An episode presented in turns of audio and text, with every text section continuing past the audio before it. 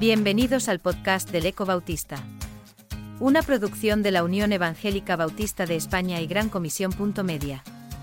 Puedes encontrar a este autor y otros muchos en 9.org o en tu plataforma favorita de podcast como Spotify, Apple Podcasts o Google. En esta entrega, David Dixon, junto con Raquel Molina, escriben sobre los principios bautistas. Entendido, aquí está el texto con la corrección. Título, La absoluta soberanía de Jesucristo.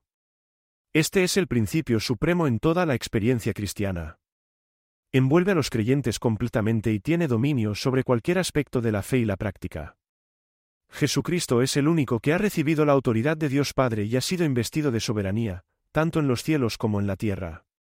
Por ello tiene la preeminencia absoluta sobre todo lo creado. No hay otro nombre dado a los hombres. Jesucristo es el Señor, como se menciona en Filipenses 2. 10-11. 1. El señorío de Jesucristo. La creencia fundamental que forma la base de nuestra fe como bautistas es la antigua confesión de que Jesús es el Señor. Ninguna jerarquía eclesiástica puede reemplazar la autoridad de Jesús en nuestras vidas.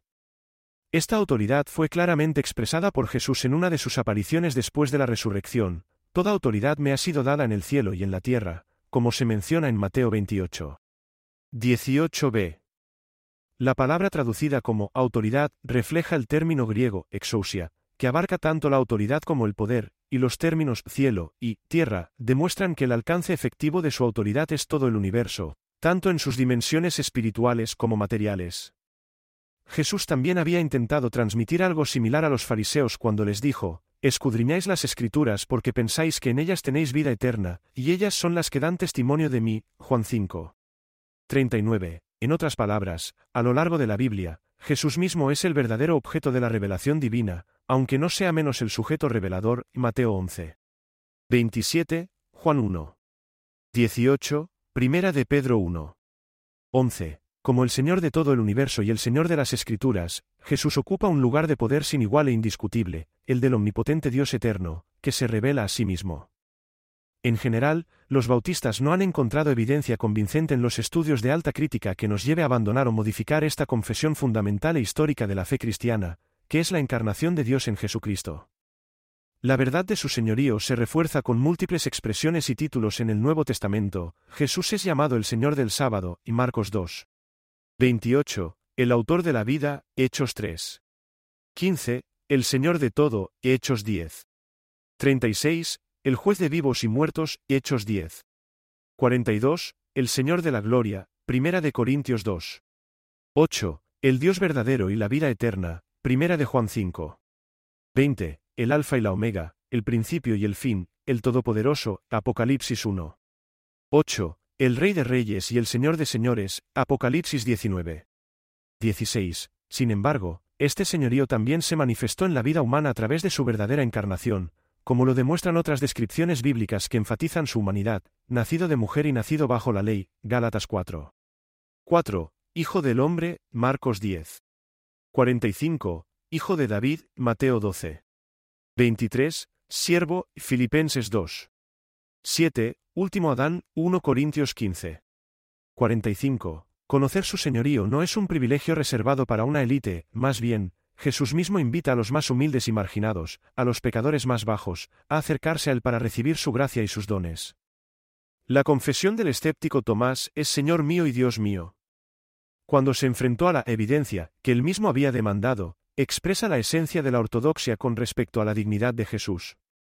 Pero el aspecto más maravilloso de este señorío es que viene con el propósito misericordioso de hacer de cada ser humano un súbdito del Rey y un discípulo del Maestro. En Cristo, el soberano del universo demuestra su disposición, su deseo genuino y su compromiso total de restaurar una relación personal con sus criaturas, incluso si requiere someterse a la encarnación y la crucifixión para demostrar su señorío sobre el diablo, el pecado y la muerte, y así abrir este camino de redención para la humanidad. Pero Jesús espera una respuesta voluntaria de sus criaturas que demuestre su aceptación genuina de su señorío, algo a lo que la Biblia se refiere a menudo con palabras como arrepentimiento, conversión y confesión. Por lo tanto, los bautistas confiesan el señorío de Jesús en su doble naturaleza, como se simboliza en el concilio de Calcedonia, verdadero Dios y verdadero hombre. Sin embargo, la prueba de esta confesión debe darse en términos de sumisión y obediencia a la palabra de Cristo, el que me ama, guardará mi palabra, y mi Padre lo amará, y vendremos a él y haremos morada con él. Juan 14. 23.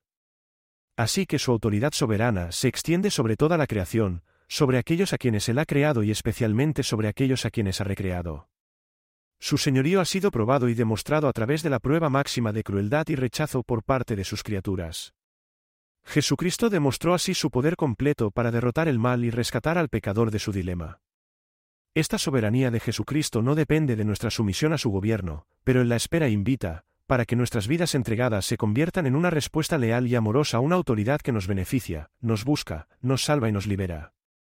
Cuando nosotros, como bautistas, confesamos este principio de manera práctica y vívida, la realidad de su gobierno soberano en nuestras vidas se manifiesta al producir paz que lleva al consenso entre hermanos, permitiéndonos avanzar más allá y mantenernos unidos, demostrando que es posible la integración de diferentes puntos de vista y experimentando que su señorío satura nuestros corazones y nos enfoca en la misericordia y la verdad.